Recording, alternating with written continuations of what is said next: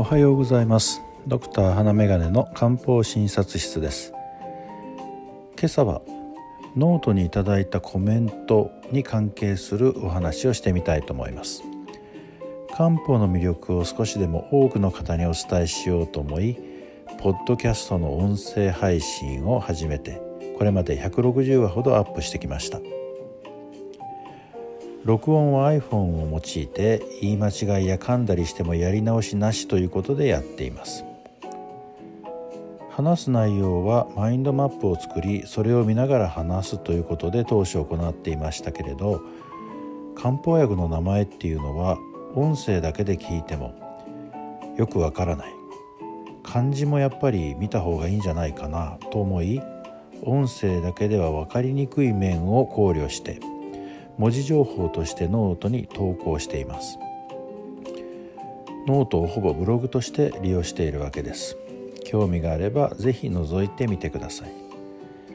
そのノートに先日カラカラさんとお呼びするのでしょうか。そういう方からコメントをいただきました。カラカラさんのご家族が白内障による見えづらさから来ると思われる肩こり頭痛を医師に相談したところ普段服用している漢方薬に加えて六味丸を処方された。だけど白内障には蜂蜜溶岩ではなかったかなと思ったとのことでなかなかの漢方不安とお見受けいたしました。そこで今回はこの六味丸蜂蜜溶岩それに加えて五社腎気丸の3兄弟をご紹介したいと思います。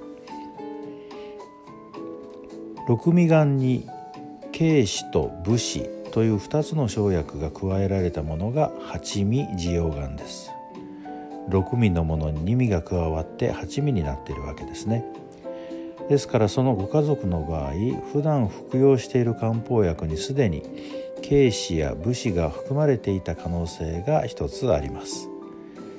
特に武士などは過量投与となれば動悸などの副作用が出ることがありますから注意が必要です。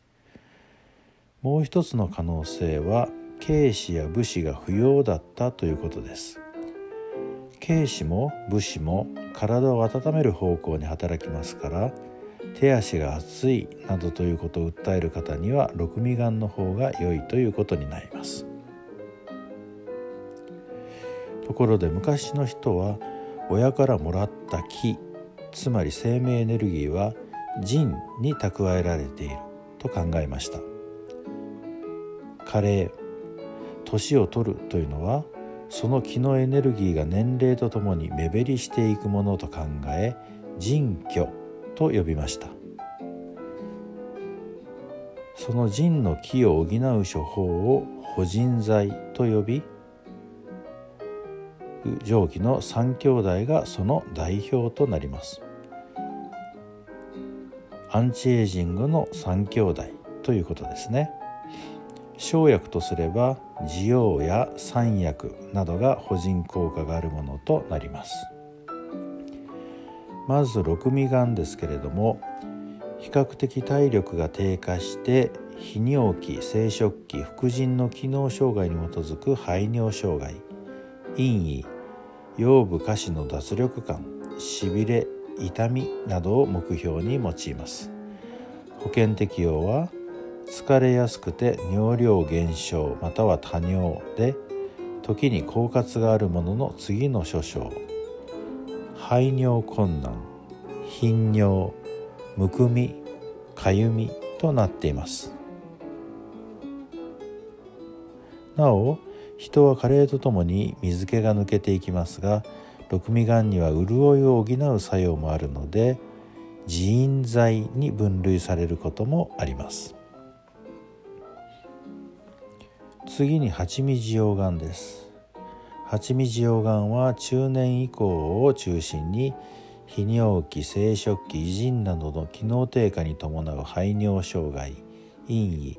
腰部下部の脱力感しびれ痛みなどを目標に用います。蜂蜜がんとか腎気がんとも呼ばれます。保険適用は疲労倦怠感著しく尿理減少または頻数狡猾し手足に交互に霊感と熱感のあるものの次の諸症。腎炎糖尿病陰翳座骨神経痛腰痛脚気膀胱カタル前立腺肥大高血圧となっています。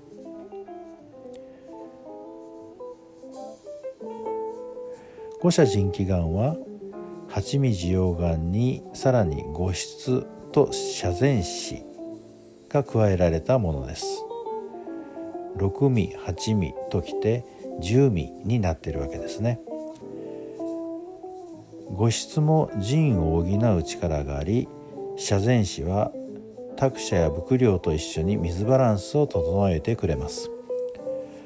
この処方も中高年者を中心にエイジングによると思われる症状に用いますが特に尿量減少夜間尿浮腫溶化質痛などが顕著なものに用いることが多いです。保険適用病名は疲れやすくて四肢が冷えやすく尿量減少または多尿で時に狡猾のある次の諸症過失腰痛しびれ老人のかすみ目かゆみ排尿困難むくみです。上記三座いずれも保険適用病名として白内障は含まれていませんが加齢による症状に対して用いているうちに白内障に対しても効果を表すことが少なからず認められるようです。以上アンチエイジングを考えている方のお供となりうる漢方薬3つをご紹介いたしました。興味のある方は皆さんもノートを覗いてみてください。そして質問やコメントなどをいただけるとこの放送に反映していきたいと思います。